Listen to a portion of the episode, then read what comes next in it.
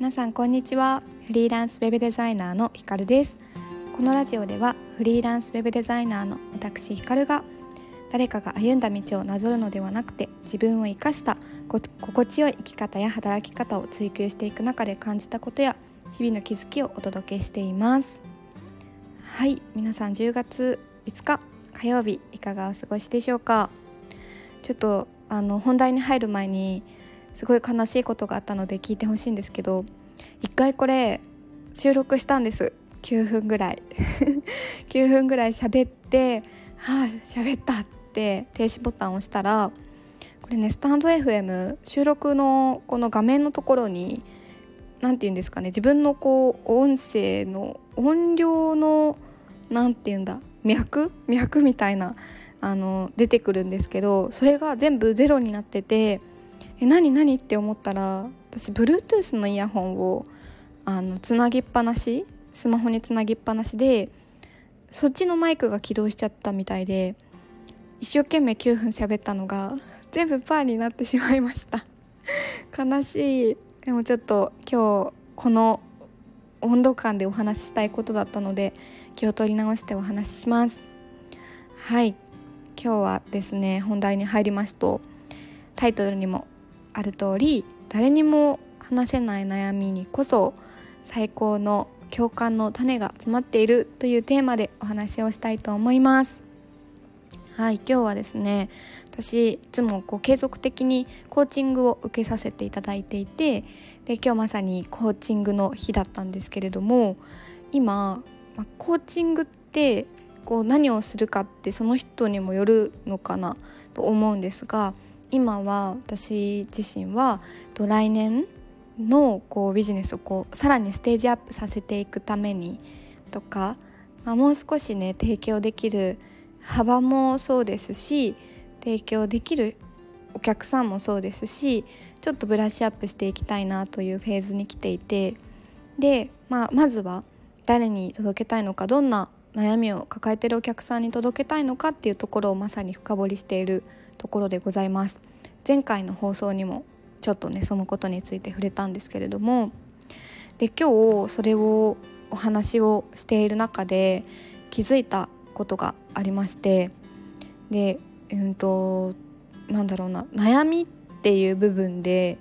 考えた時に私は結構お客さんのなんだろう自分とはちょっと自分はこの悩みないけどお客さんのことを想像したらこの悩みあるかなみたいな視点から割と考えていたんですけどもなんだろうな一番コアになる悩みって自分にも当てはまることだったんですよね。でさらにそのなんだろう悩みって自分の中では大したことない悩みって思ってたりうん他の人はあんまりこのことこういう悩みって言ってないから私だけの悩みなのかもしれないだから言うの恥ずかしいからしまっておこうみたいなことがあったんですよね。で、まあ、そもそも考えてみたらよくこう巷にあふれているこんな悩みありませんかってまあそれはみんな同じような悩みをね抱えているかもしれないので言ってる人が多いかもしれないんですけどあんまり見ない悩みって逆に言いにくい悩み外に出しにくい悩みでその人の心の中にしまっておいてちゃってることが多いのかなと思っていてそれを逆に出してあげることによって「えそれ私も同じ悩み抱えてた」とかうんなんか同じ人がいたっていうところでさらに共感を呼びやすい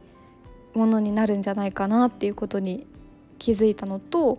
あとはこう自分が今まで抱えていた悩みを言って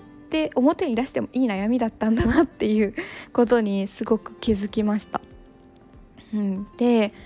今はこうフリーランスのウェブデザイナーになって2年くらい経ってでうんとそのキャリアスクールとかでウェブデザインを学んでいる方のサポートをさせていただいたりとかあとは今もフリーランスにを目指してるとかフリーランスになりたてっていう方が集まってるコミュニティの中で運営のサポートとか講座のサポートとかをさせていただく中でありがたいことにこうヒカルさんみたいにフリーランスのウェブデザイナーとして頑張りたいって言ってくださる方が多いんですけどなんかそういう方がいる中で私の今の悩みって贅沢なのかなとか私がこんな悩みを言ったらその人たちはどう思うのかなっていうふうに考えてしまう自分がいて、うん、でもなんかそれって別に強がる必要はないというか逆に私もこういう悩みを抱えているんだよっていうことによって同じように私と同じような立場にいて悩んでいる方の力になれるのかなと思って今ちょっとすごく抽象的な話をしているのは自分でも分かっているんですけど要はこう何が言いたいかというとあんまりこの悩みって周りで見ないから自分だけの悩みなのかもって思ってること。こそ表に出していくことで共感を得られるんじゃないかっていうことに気づいた。っていうことですね。だからうーん悩みを悩みのままで終わらせておくのってすごくもったいない。最高の共感の種になるのにそこを隠しておくのってもったいないなって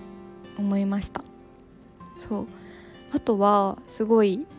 おって気づいたのはよく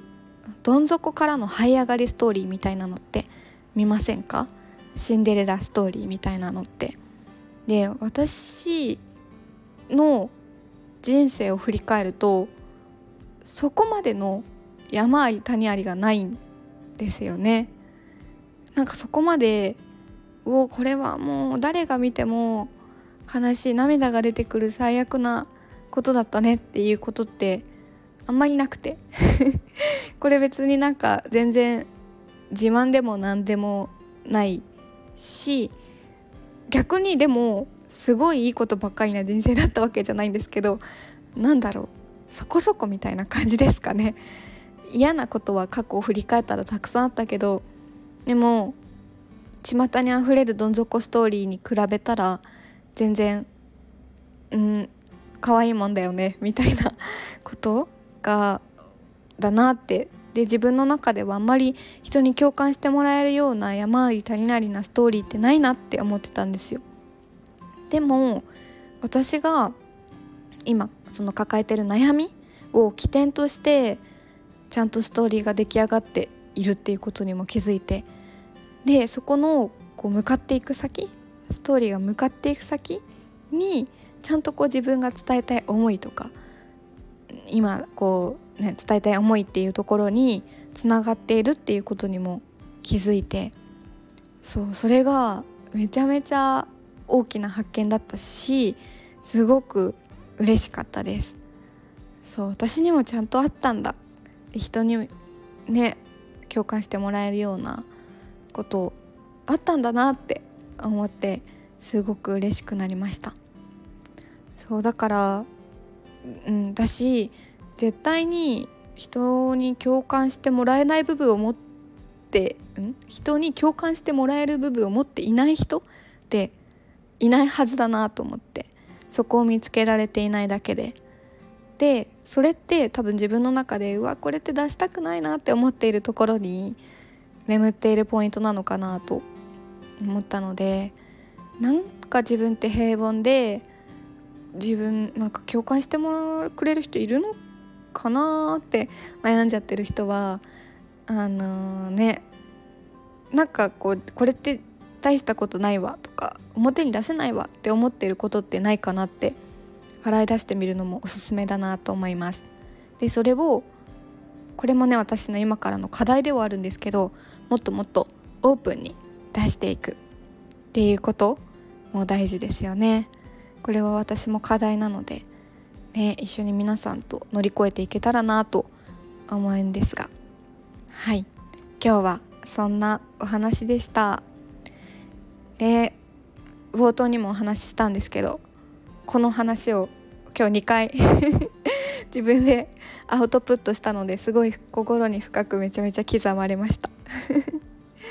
はい。今日はではこの辺りで。終わりにしたいと思います。また次回の放送でお会いしましょう。さようなら。